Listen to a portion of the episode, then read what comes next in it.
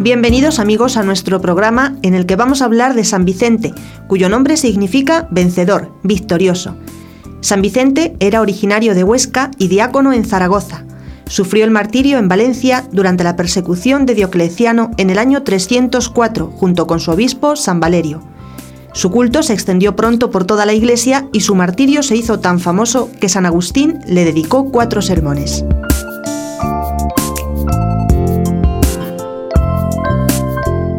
El emperador Diocleciano decretó la persecución contra los cristianos y el gobernador Daciano hizo apresar al obispo Valerio y a su secretario Vicente y fueron llevados prisioneros a Valencia. No se atrevieron a juzgarlos en Zaragoza porque allí la gente les quería mucho. En la cárcel les hicieron sufrir mucha hambre y espantosas torturas para ver si renegaban de la religión, pero cuando fueron llevados ante el tribunal, Vicente habló con tan gran entusiasmo en favor de Jesucristo que el gobernador regañó a los carceleros por no haberlo debilitado más con mayores sufrimientos.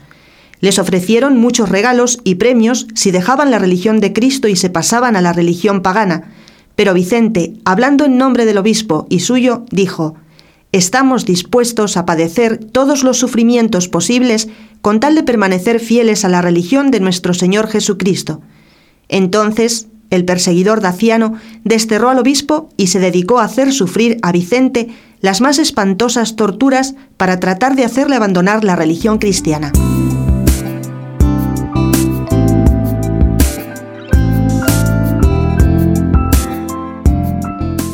El primer tormento fue el potro. Vicente aguantó este terrible suplicio rezando y sin dejar de proclamar su amor a Jesucristo. Más tarde fue apaleado. El cuerpo de Vicente quedó masacrado y envuelto en sangre, pero siguió declarando que no admitía más dioses que el Dios verdadero, ni más religión sino la de Cristo.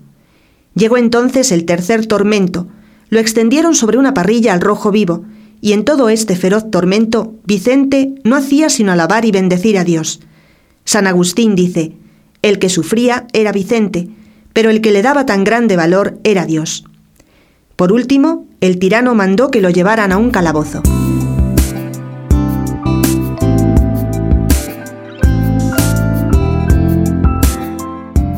A medianoche el calabozo se llenó de luz. A Vicente se le soltaron las cadenas y una voz le dijo, Ven, valeroso mártir, a unirte en el cielo con el grupo de los que aman a nuestro Señor. Y con el gozo de este mensaje, Vicente murió. Si no hubiera sido porque nuestro Señor le concedió un valor extraordinario, Vicente no habría sido capaz de aguantar tantos tormentos. Confiemos también nosotros en Dios como Él lo hizo, porque cuando manda o permite una pena, nos concede también el valor para sobrellevarla.